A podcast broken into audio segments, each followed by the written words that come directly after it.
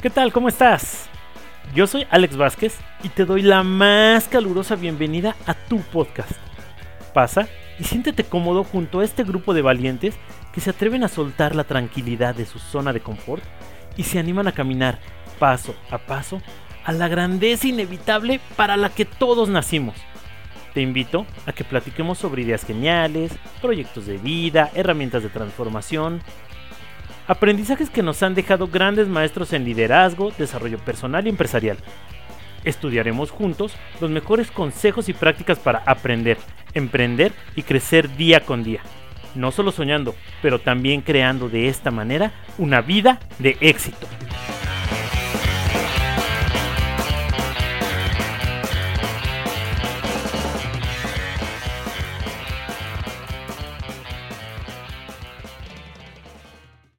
Hola, hola, ¿qué tal? ¿Cómo estás? Que estés teniendo excelente mañana, excelente tarde o excelente noche, dependiendo a la hora que estés escuchando esto, no importa. Y en el episodio de hoy vamos a hablar acerca de cómo hacer de una oportunidad un cierre de venta. Y lo que quiero dejarte en esta ocasión o en este episodio es tratar una generalidad. No quiero hablar de técnicas de cierres de venta, em, no quiero hablar acerca de, mm, pues efectivamente, o sea, de técnicas, de estrategias, de cosas que indican los manuales, no, para nada, no, no, no, sino más bien quiero hablar de, e, e, en, una generalidad, em, hablando un tanto de, la experiencia que he tenido, de mm, las cosas que a mí me han dado resultado, de algunas de algunos extractos que he sacado de, libros de, neuroventas, particularmente de Jürgen Klarik, eh, Véndele a la mente, no a la gente, pero no solo de ese, sino de algunos otros libros como el libro de Dale Carnegie, Cómo hacer amigos e influir sobre las personas, y bueno, algunos otros textos, algunos otros podcasts y al final, la conclusión a la que he llegado, y te digo, principalmente basado en mi experiencia y, las cosas que a mí me han dado resultado cerrando clientes. Mira, primero, como de costumbre, vamos a iniciar un poco con antecedentes. ¿Y cuáles son los problemas típicos que, enfrentamos casi todos al momento de cerrar una venta? y, te lo digo yo como cliente Em, o, más bien no como cliente, sino como prospecto de algunos servicios que de pronto me llaman de call center, me llaman de algunos ofreciéndome servicios funerarios, ofreciéndome tarjetas de crédito, ofreciéndome de compañías telefónicas. los errores que yo que yo noto como repito como prospecto y vaya, no es que yo tenga la verdad universal ni mucho menos, sino más bien creo que soy un comprador consciente o me considero un comprador consciente. difícilmente cedo ante las presiones, aunque también me ha pasado. La verdad es que he comprado, no compulsivamente, pero sí bajo insistencia de, de, de, algún vendedor. Y creo que ese es el éxito que tienen muchos servicios de call center, servicios de venta, que mm, nos han inculcado o, vaya, cuando menos empresarialmente he escuchado mucho esto, es que un vendedor eh, no se, se, rinde ante una negativa del cliente, el vendedor insiste, el vendedor está acostumbrado a recibir la negativa de los clientes.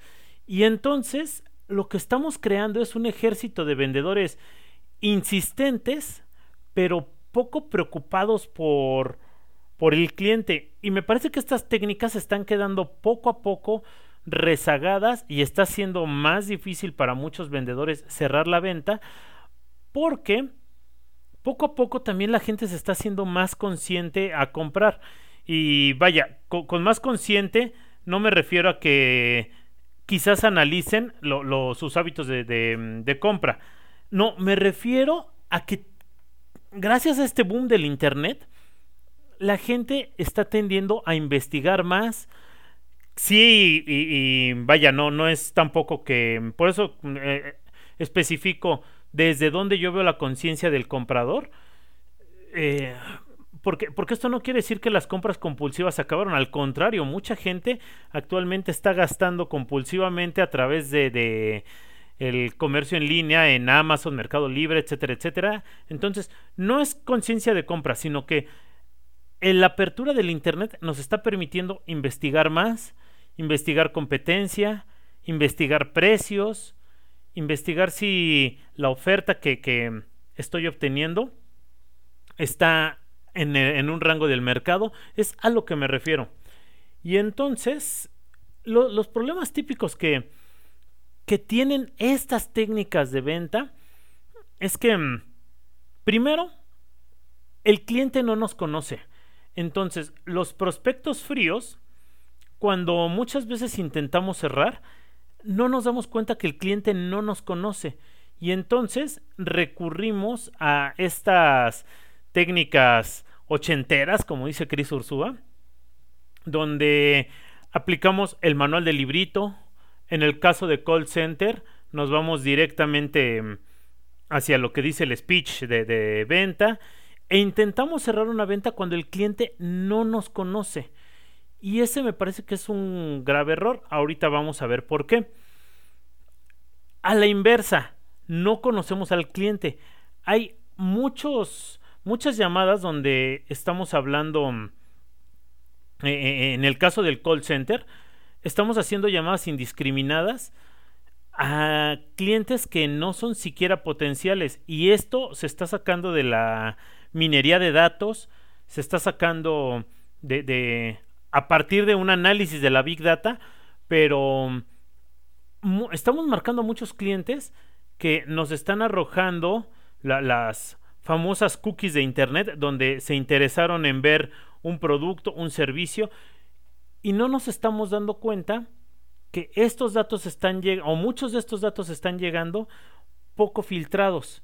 Es decir, alguien vio un video por accidente en internet o quizás el adolescente le prestó el iPad al papá, a la mamá para que vieran algo en, YouTube, para que buscaran alguna información. Lo mismo con las computadoras.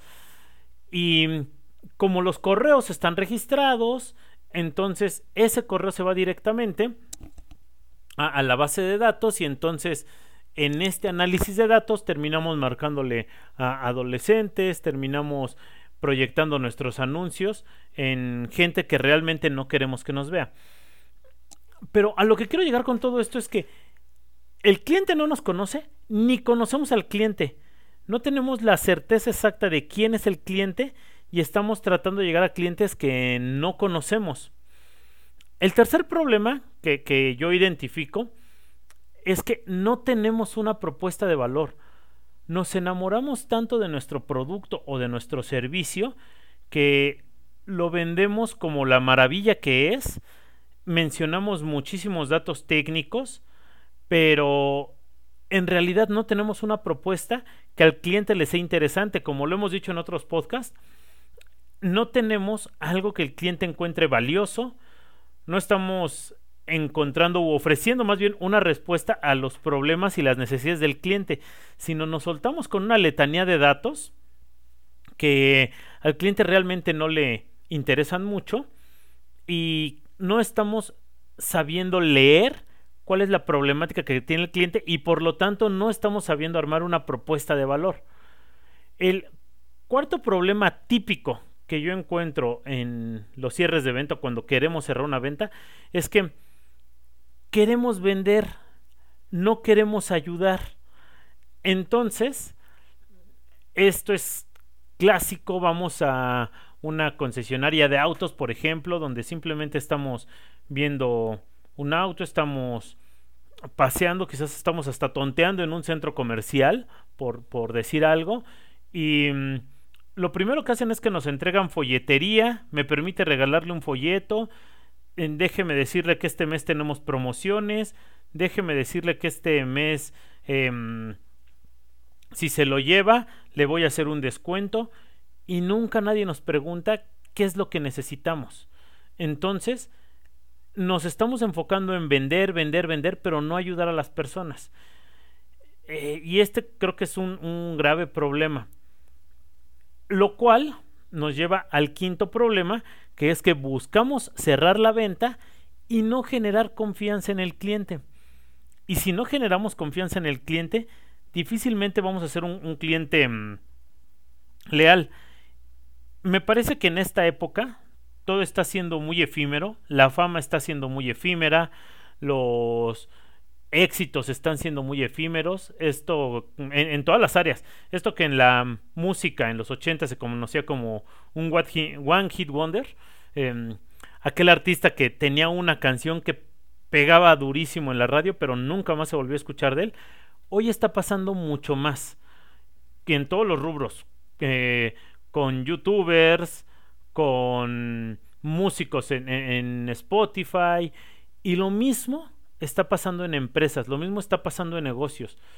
Em, incluso no son las empresas, sino dentro de las empresas en los productos. Vemos un producto que es un boom el día de hoy. El problema es si va a ser sostenible a lo largo del tiempo.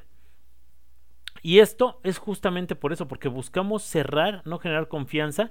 Y entonces, estos éxitos efímeros, me parece que las consecuencias en las personas las vamos a ver dentro de algunos años. Ahora, ¿qué podemos hacer?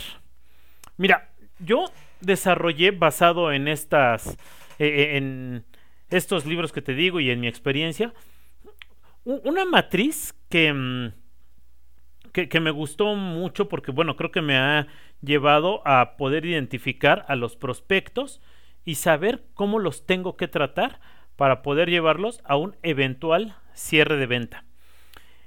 Esta matriz yo le, quise llamar matriz de la confianza y es que es una matriz eh, hablando específicamente en ventas. Y mira, imagina que de un lado pongo la credibilidad, la credibilidad que tienes como empresa en, divido esto en cuatro cuadrantes. Digamos, en el eje, en, el eje de las yes tenemos la credibilidad. Y por un lado sí cree en nosotros, por el otro lado no cree en nosotros. Y en el lado de las X, digámoslo así, tengo la, mm, simpatía, cómo le caigo.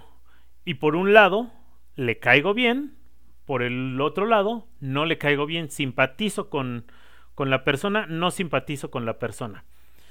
Eh, entonces, ¿cómo, cómo trato al prospecto según donde caiga en, en esta matriz? Primero, ¿qué sucede cuando no confía en nosotros y tampoco simpatizamos con el cliente? Esto es decir, que, e, es decir, no que el cliente nos caiga bien o el prospecto nos caiga bien, al revés, nosotros cómo le caemos al cliente, no, no simpatizamos hacia él.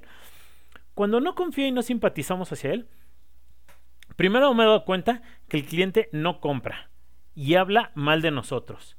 Entonces, lo mejor que podemos hacer con este tipo de clientes de entrada ya es deshacernos de ellos. Deshacernos de ellos por bien de ambas, de ambas partes, por su bien y por nuestro bien. ¿Qué sucede? Si no confía en nosotros y no, no le caemos bien, de entrada va a ser o, es complicado que nos escuche, se va a poner una barrera ya de entrada a, a, lograr escuchar nuestra oferta. Y lo que te comento, mi, mi experiencia con los call centers, hay veces que yo de verdad no estoy en, estoy en mis cinco minutos, como, como decimos en México, no, no estoy del mejor humor. Tengo algún problema en la empresa, estoy resolviendo algo, estoy escribiendo, me sacan de concentración porque estoy eh, eh, em, eh, escribiendo mi libro, algo, algo estoy haciendo y me interrumpen y no estoy del mejor humor. Y entonces el vendedor se suelta con su letanía, ¿qué tal? Este, ¿cómo está? Por costumbre digo, bien, ¿tú qué tal? Y muy bien, mire, el banco tal le ha otorgado la oportunidad y se sueltan cinco minutos hablando de algo que no les pedí, ¿no? Y de verdad, hay veces que no quiero volver a comprar. No, no quiero saber ya nada más de esa institución.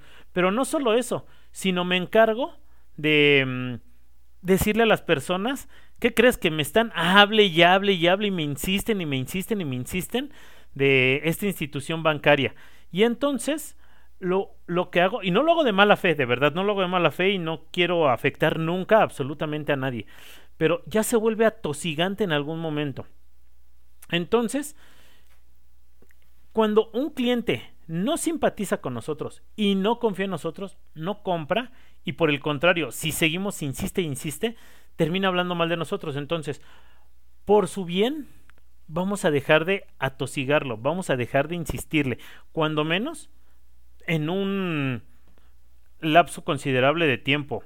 Digo, esto dependerá de cualquier, de, de, dependerá, perdón, del rubro del negocio, pero me parece que hay que dejar descansar al cliente 15 días, un mes, algo, el tiempo que sea necesario. En caso, en otros casos más, más grandes, por ejemplo, bienes raíces, donde no es algo que la gente esté buscando comprar todos los días, a excepción de que seas inversionista, pues incluso el periodo de espera será de dos meses, tres meses, un año, no lo sé. Pero e, ese es mi punto de vista, ¿eh? ese es solamente mi punto de vista. Entonces, en el primer cuadrante donde no confía en nosotros y no simpatizamos con él, no compra y habla mal de nosotros. Entonces, por su bien y por el nuestro, que no hable mal de nosotros, simple y sencillamente eh, eh, dejarlo descansar en el mejor de los escenarios o descartarlo completamente. Luego tenemos el escenario en el cual el prospecto tiene confianza en nosotros, pero no le caemos bien, no simpatizamos con él. ¿Qué podemos hacer en este caso? Bueno, mira, de entrada me he dado cuenta que el cliente que se encuentra en este rubro compra solo si necesita el producto. Si no lo necesita, si no es de vital importancia para él, prefiere no comprar, prefiere esperar sí tiene confianza en nosotros, pero no le caemos bien. Entonces, esto quizás te ha pasado en un restaurante donde te, te, trataron mal, pero la comida ahí es exquisita o tiene un buen ambiente o se presta para platicar. Entonces, si quizás el mesero te trató mal o el hostess o el capitán de meseros, no lo sé, alguien te trató mal. Mira, no consideras regresar ahí, no consideras llevar a la familia, no consideras... Eh, convivir con tu pareja en ese restaurante a menos que lo necesites. Repito, si tiene la mejor música, si es muy romántico, bueno, quizás puedes considerar estar ahí. Si es un buen ambiente para ir a cerrar un negocio o tiene un ambiente relajado para poder platicar, lo consideras, pero lo consideras a menos que lo necesites. Si no, no compramos. Ahora, más adelante vamos a ver qué es lo que podemos hacer en estos escenarios para ganar la confianza justamente de estos clientes. El tercer escenario sería, no confía en nosotros, pero le caemos bien, le simpatizamos. En este caso, el cliente no compra, no importando la oferta.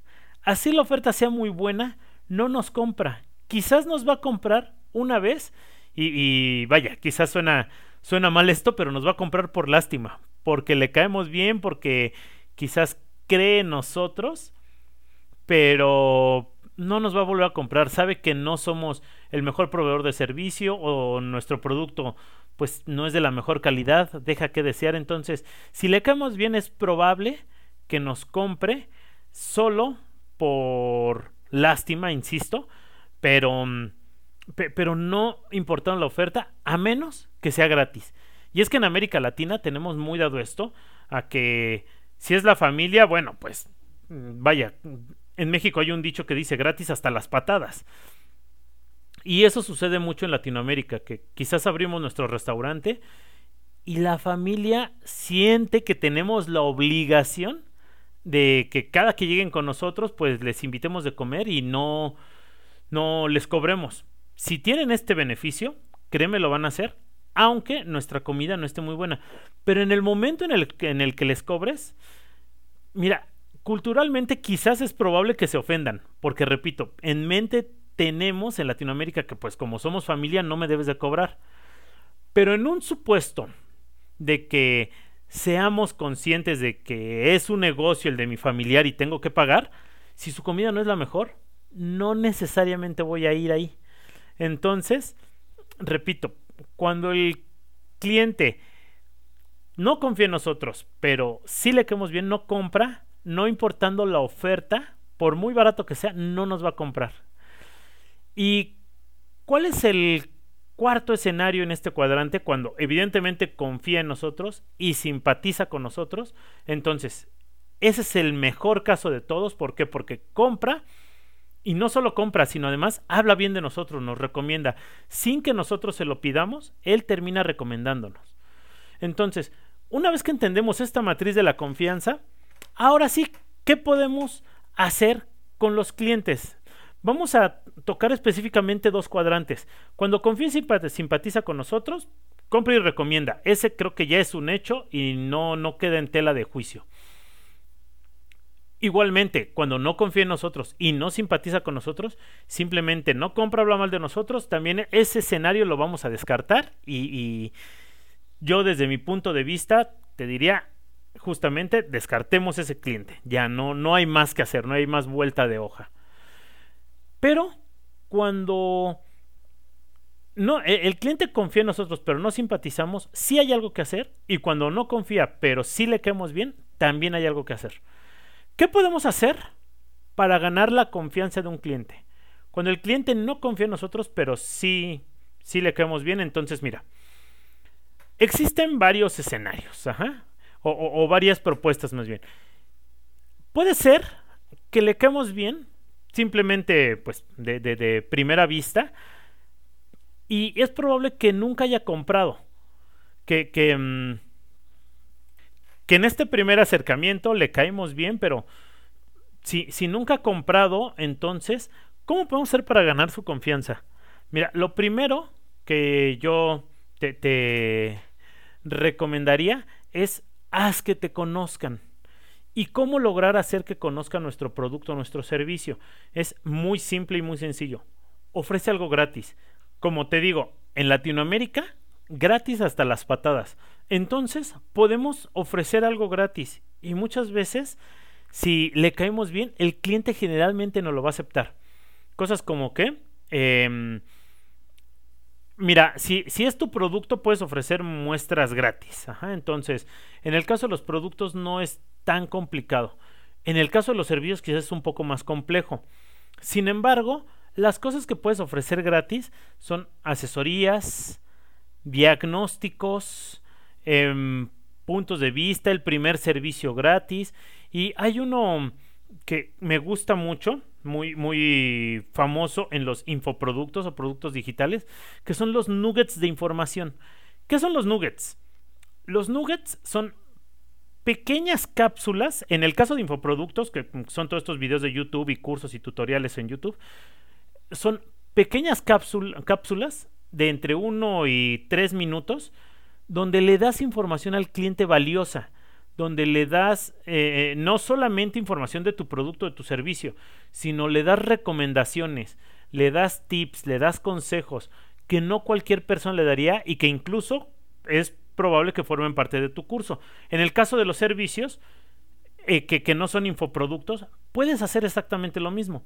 Si tienes quizás un taller mecánico, y el auto no enciende, puedes decirle a tu cliente o a tu prospecto en este caso, mira, yo lo primero que haría sería revisar, em, no sé, yo la verdad es que desconozco totalmente de autos, pero yo con términos que se me ocurren, yo revisaría el clutch, revisaría el embrague y revisaría el líquido para frenos por decir una tontería, repito, yo no sé de autos absolutamente nada, como te habrás podido dar cuenta si, si eres apasionado de esto. Pero no importa. Entonces, dándole al cliente información valiosa que le sea útil, el cliente va a empezar a confiar en ti. ¿Por qué? Porque neurológicamente, cerebralmente y a nivel inconsciente vas a ver que tu objetivo no es venderle, tu objetivo es ayudarle.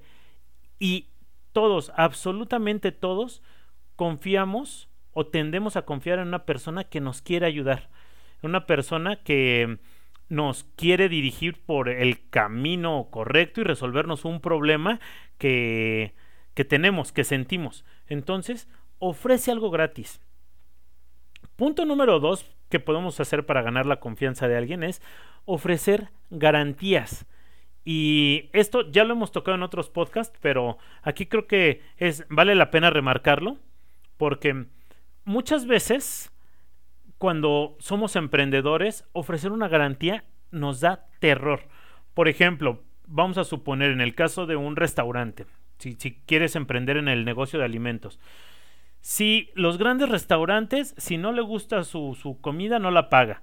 En el caso de mm, algunas panaderías, eh, panaderías me refiero a panaderías de cadena comercial. Eh, restaurantes de cadena comercial, restaurantes de comida rápida. Si no recibe su ticket, su comida es gratis.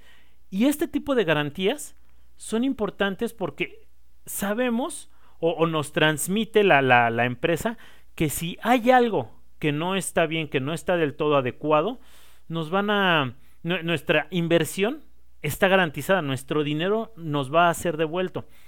Y cuando somos emprendedores, tenemos erróneamente esta mentalidad de que mm, la gente va a abusar de nosotros, de que la gente se va a sentar en nuestro restaurante, va, como lo hemos visto en muchas películas, va a sacar una mosca que mató en su casa, la va a echar en la sopa y nos va a decir su su sopa este, está desagradable, entonces tráigame el guisado y no me cobre. Pero la verdad es que la gran mayoría de las personas no es así. Yo te invito a que pongas productos o pongas servicios en, pruebas piloto donde ofrezcas esta garantía te vas a dar cuenta que la gran mayoría de las personas no es así. No dudo que si haya gente allá afuera malintencionada que quiera abusar de tu producto, de tu servicio, estoy seguro que hay personas que, son así, pero no es la mayoría. La gran mayoría, por el contrario, están gustosos de poder aportar al negocio. Y no porque quieran quizás aportar al negocio, esto no es de buen samaritano, sino que neurológicamente también, eh, eh, a nivel inconsciente, todos odiamos que nos vendan. Sin embargo, a todos nos encanta comprar. Es por eso que todos vamos a los centros comerciales y nos encanta meternos en tiendas y mm, íbamos por una cosa y salimos con 15 cosas porque nos encanta sentir que tenemos el poder y la capacidad de comprar. No nos gusta estafar, sino saber que podemos y tenemos la, la, la capacidad adquisitiva para poder comprar. Entonces, créeme, la gran mayoría de las personas no es que no vaya a ser válida su garantía. Si tu producto es bueno, si tu servicio es bueno, puedes tener toda la confianza de ofrecer garantías y la gente va a respetar y va a saber identificar cuando un producto es bueno o, no lo es. Y en el caso de los servicios exactamente lo mismo. Puedes ofrecer garantías. Y mira, em, yo, yo me he encontrado a profesionistas que me dicen, es que yo cómo puedo ofrecer una garantía si no tengo la, certeza, específicamente, por ejemplo, los abogados. Es que no puedo ofrecer una garantía porque realmente no, no depende de mí que el, cliente salga, si es que soy, por ejemplo, abogado defensor, o por el contrario, si soy la parte acusatoria y no tengo las suficientes pruebas, no depende de mí que castiguen a, pues, al supuesto infractor. Entonces, Disculpen si no utilizo los términos correctos. Mm, utilizo los términos que, que, que identifico, pero bueno, tú sabrás los términos correctos. Entonces, por ejemplo, en el caso de la abogacía, sí, no puedes garantizar ese resultado como tal. Sin embargo, sí puedes garantizar quizás siguientes pasos, siguientes pasos, siguientes pasos.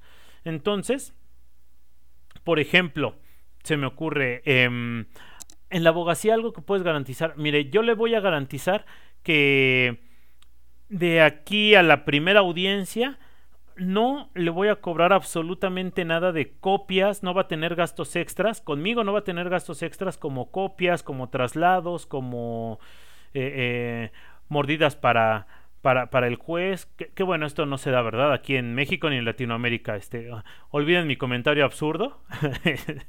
Pero bueno, este, este tipo de cosas que se llegan a dar. Entonces, tú conocerás hasta dónde puedes garantizar ciertas ciertas cosas, no necesariamente el resultado que la gente quiere, pero sí puedes garantizarle algunas de estas cosas. Y mira, yo te lo digo personalmente, es uno de los de los miedos miedos inconscientes que, que tengo, por ejemplo, con los abogados que tienen este estigma de que nos van a cobrar su servicio en 500, 600, 700 dólares, pero conforme vaya avanzando el proceso, nos van a estar pidiendo 100 dólares para copias, necesito 100 dólares para traslado, necesito 50 eh, dólares para tal trámite, y entonces su servicio es 700 dólares más, un piquito más un piquito más un piquito, me voy a terminar gastando 1200 dólares. Entonces, es por esto que mucha gente, y bueno, este te lo comparto yo como miedo personal, pero es por esto que mucha gente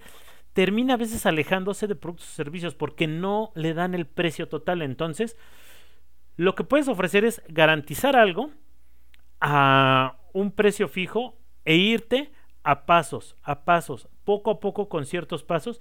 Y créeme, cuando la gente le ofrecen garantías, es muy probable que empiecen a confiar en lo que tú mm, representas, en lo que tú vendes. ¿Y qué sucede cuando el cliente o el prospecto más bien ya nos ha comprado antes?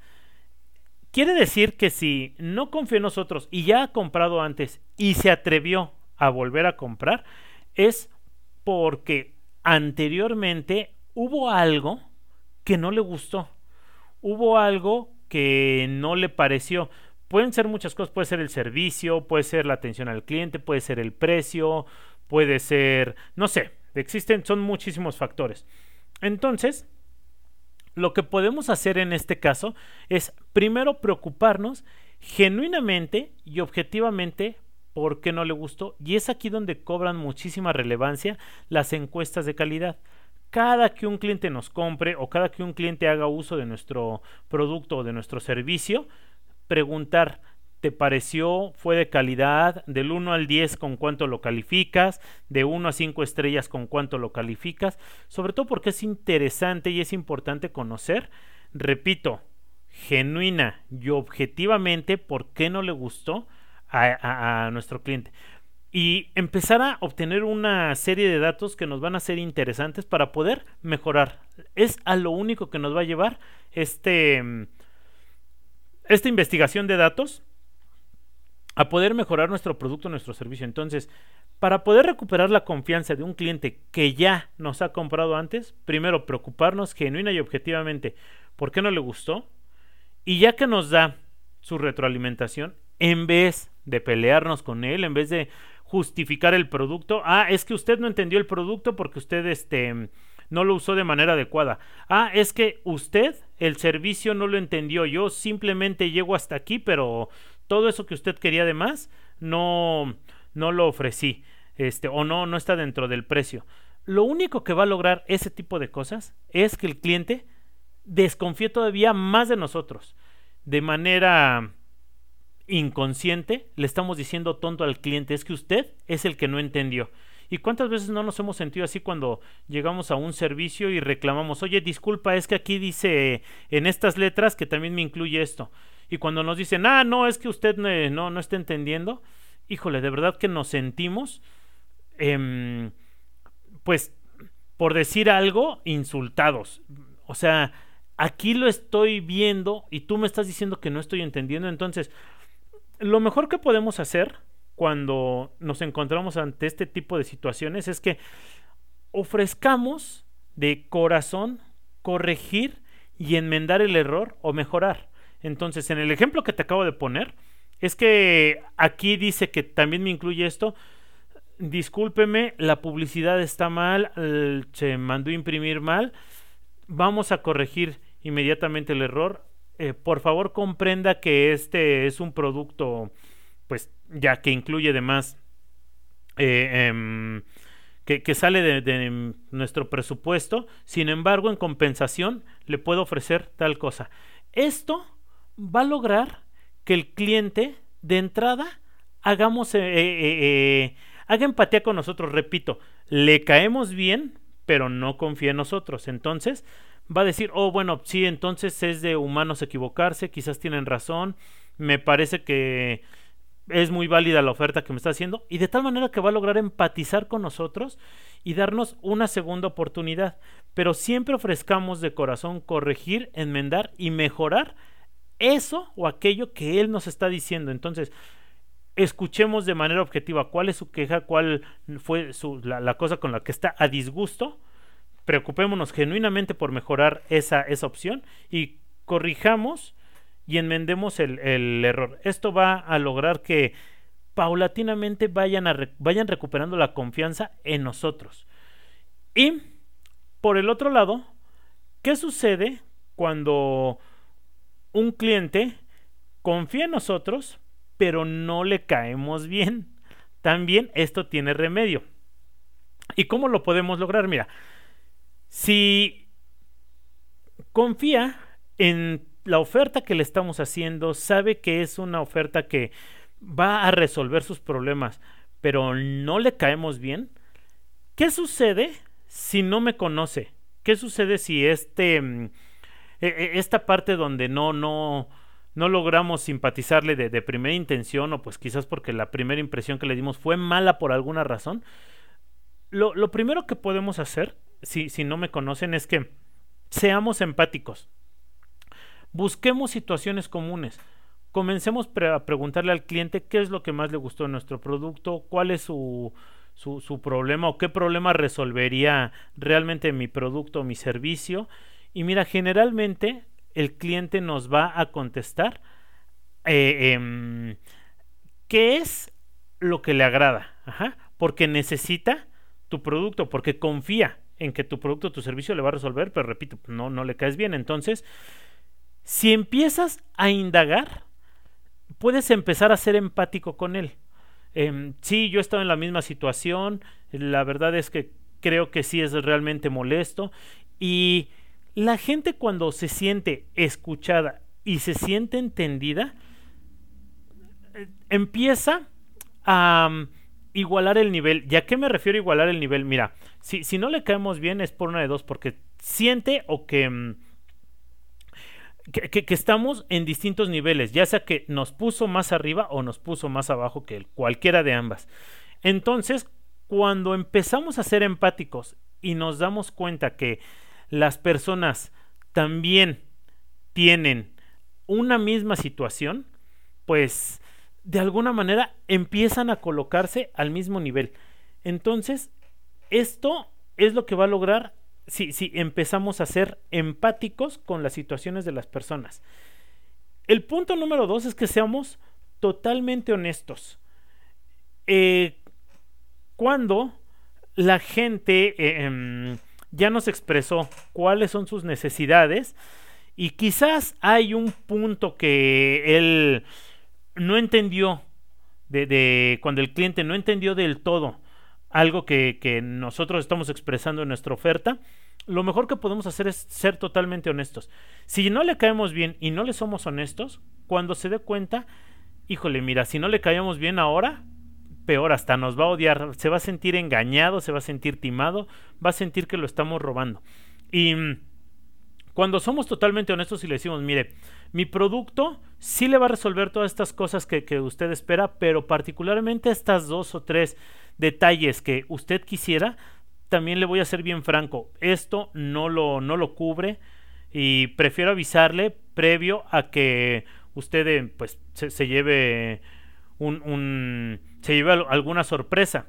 Entonces, cuando somos completamente honestos con las personas, de entrada, eh, esto como no lo hace cualquier persona, eh, y, repito, estoy hablando de estos vendedores antiguos donde el objetivo es cerrar, cerrar, cerrar la venta, como no lo hace cualquiera de estos vendedores, empieza a darse cuenta que lo queremos ayudar.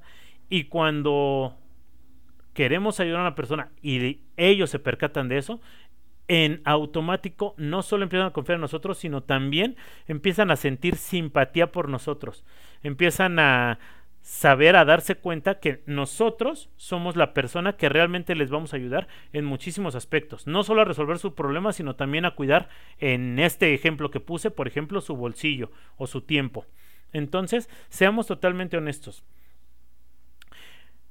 Algunas otras cuestiones que a mí me han dado resultado y que te soy bien bien, franco, no están escritas en estas reglas o no están escritas en estas teorías, pero bueno, pues, en la mera práctica de verdad a mí me han sido muy funcionales, es primero dirigirnos a las personas por su nombre. En alguna ocasión escuché a alguien que me dijo, mira, no hay sonido más bonito para cualquier persona que su nombre. Eh, estoy generalizando, habrá una que otra persona que no le guste su nombre, pero mira, esto yo lo empecé a, a experimentar, empecé a hacer pequeños experimentos y en estas casetas de peaje, generalmente aquí, aquí en México, en la caseta de peaje está impreso el nombre de la persona afuera. Entonces, una persona está totalmente mm, acostumbrada a, e, en estas casetas de peaje a recibir dinero, dar dinero, em, simple y sencillamente a sacar su mano cuando, cuando tienen algún dispositivo para pase rápido pero no están acostumbrados o, se han desacostumbrado por la naturaleza de su trabajo a socializar con las personas. Entonces, uno de estos experimentos que yo he hecho particularmente es que cuando paso por una caseta de peaje y, tengo que pagar en efectivo, siempre veo la, tarjeta del nombre de estas personas y Muchas gracias Rubén, muchas gracias María, muchas gracias Lupita, eh, te agradezco mucho Pamela, te agradezco mucho José créeme, las personas sonríen, o, sea, de entrada hasta se sorprenden de que alguien se haya tomado la molestia de, mm, de ver su nombre. Lo mismo he hecho en restaurantes, cuando tienen el pin colgado con su nombre, me dirijo ellos por su nombre. O, en pequeñas cafeterías donde no tienen este pin, a casi a todos les pregunto, ¿cómo te llamas, perdón? Em, Laura, Juan, Lupita, Pedro. Muchísimas gracias, Pedro. Y créeme, las personas me atienden de mejor manera, se sienten más, eh, eh, em, pues se sienten, no sé si se sientan en confianza, al menos esa es mi conclusión. Se, sienten apreciadas las personas, te digo, en, la, en, las casetas de peaje donde es cuestión de segundos que, que tengo interacción con estas personas, he notado en sus rostros sorpresa, la gran mayoría de veces se alegran, digo, el que alguien te se haya tomado la molestia de ver su nombre, pues les, les cambia en algunas ocasiones hasta el día. Entonces, dirijámonos a las personas por su nombre. Esto, créeme, va a lograr mucho que, que en este caso los prospectos tengan, empiecen a generar simpatía hacia nosotros. Si yo me dirijo a las personas de tú y por su nombre, pero si tú no te sientes tan en confianza, sí es importante, el señor Rogelio, eh, don Rogelio, señora Juana, eh, doña Juana, o el nombre que sea. Entonces, esto, créeme, también empieza a generar simpatía. ¿Y qué sucede con los clientes que ya me conocen? que ya me han comprado antes y por eso confían en nosotros, pero bueno, en esa primera interacción que tuvimos no les caímos del todo bien.